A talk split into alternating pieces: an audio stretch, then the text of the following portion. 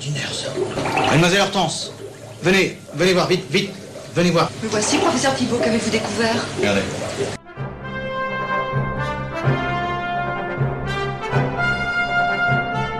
Une fabuleuse découverte a été extirpée des entrailles de l'église Notre-Dame de Bourgoin-Jallieu.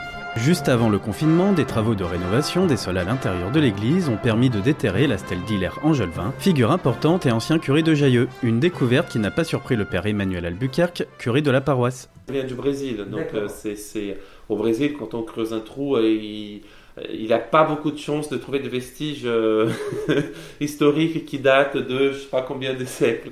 Euh, donc ici, je sais que dès qu'on touche quelque chose, on risque de tomber sur, euh, sur des, vestiges de, choses qui, peuvent nous remettre à, l'histoire. Et, c'est une église d'autant plus, surtout que c'est une église très ancienne. Donc c'est-à-dire, elle a été construite reconstruite. Donc forcément, il y a des choses que sont cachées et qu'on n'a pas encore pu voir et, c'est là où je me suis dit, on, a, on a, il y a de fortes chances de trouver quelque chose. Euh. Mais du coup, j'étais pas à la fois pas surpris parce que je m'y attendais, et en même temps, j'étais assez touché que ça soit aussi euh, un prêtre qui, qui, a servi là et qui, et qui fait partie un peu de mes prédécesseurs. Mais qui était ce personnage historique de la ville? Posons la question à un spécialiste.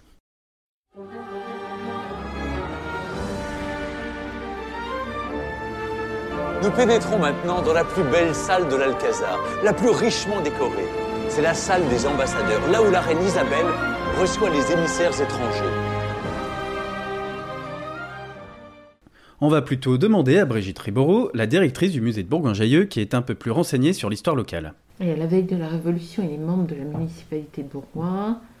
Toute nouvelle commune est plongée dans une agitation dont le curé la cause. Angelevin doit prêter serment de fidélité à la Constitution en échange du nouveau statut que les prêtres viennent d'obtenir, ils sont fonctionnaires à ce titre rétribués par l'État.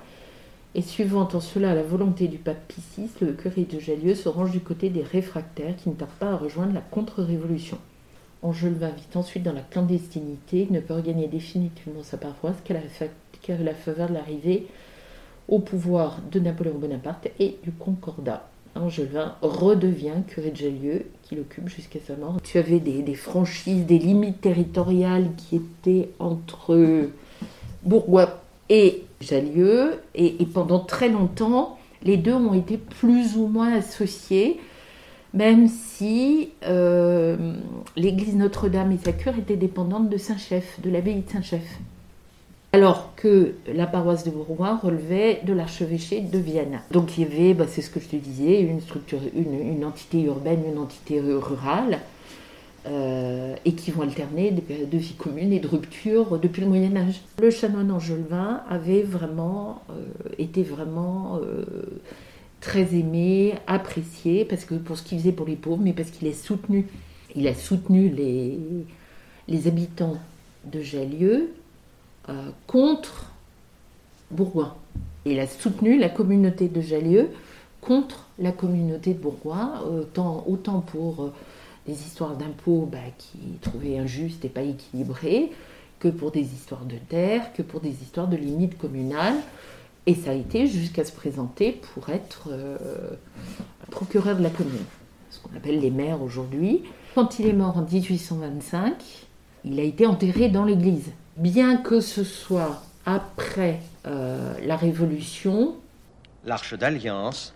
L'arche perdue, le coffre dans lequel les Hébreux rangeaient et transportaient les commandements. Les commandements, quels commandements? Vous voulez dire les dix commandements? Oui, je veux dire les dix commandements. Fait une grande quête, le Saint Graal, professeur.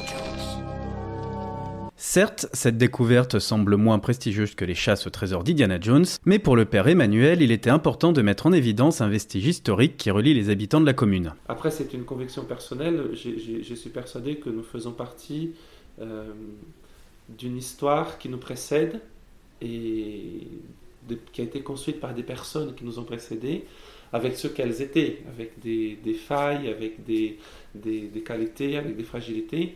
Aujourd'hui, c'est nous qui faisons voilà, l'histoire et qui et après d'autres vont, vont, prendre la suite. Et le fait de, de, de, savoir les choses et de découvrir ou de redécouvrir notre propre histoire, ça nous permet aussi à nous de, nous connaître, de nous comprendre, de, savoir aussi d'où on vient.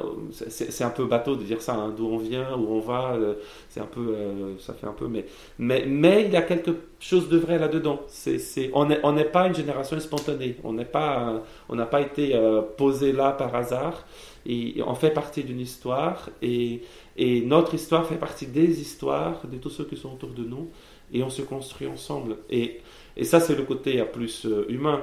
Ensuite, il y a le côté spirituel qui, est pour moi le plus important aussi. Ce qui pour moi est important aussi, c'est que vous savez, le christianisme, on est la, la religion de l'incarnation. Euh, Dieu a pris chair, Dieu est venu jusqu'à nous. Et moi, j'aime beaucoup, euh, surtout à la période de Noël, je me plais à penser que Dieu est entré dans notre histoire il a quitté euh, l'éternité pour venir dans la temporalité. Et cette temporalité, elle est faite de personnes comme vous, comme moi, comme, comme l'abbé qu'on a retrouvé. Et, euh, et, et, cette incarnation-là, ça permet que nous puissions faire partie des histoires des uns et des autres, de près ou de loin, et que c'est un, un, un, petit fil, mais que fil par fil, on construit le tissu historique qui est important. Et savoir l'histoire, ça nous permet aussi de, de mieux nous comprendre. L'histoire du passé, c'est bien, de, c'est bien pour pouvoir aussi nous, nous permettre de, ben, d'avancer et de, et de voir qu'on n'est pas tout seul.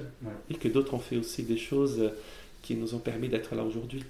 La stèle trône désormais dans l'allée centrale de l'église à la vue de tous. Vous pouvez dès à présent vous rendre là-bas afin d'y jeter un œil ou attendre l'exposition que la paroisse souhaite organiser bientôt. Pour l'instant, euh, on n'a pas beaucoup parlé de ça parce que ça, après, il y a eu le confinement. Donc l'Église, on n'a pas encore eu le temps, euh, on n'a pas pris le temps encore de faire ce que nous, on avait envie, c'est-à-dire, je sais qu'il y a quelqu'un qui a fait des photos pendant les travaux, donc euh, l'envie c'est de faire une petite exposition de, l'évolution du travaux, des travaux, de comment ça se passait. Mais les règles sanitaires et le, confinement nous ont, nous ont empêchés d'avancer sur ça. J'attends que toutes ces règles-là puissent être, euh, qu'on puisse vraiment revenir un peu à la, à, la, à la vie normale pour faire quelque chose autour de ça.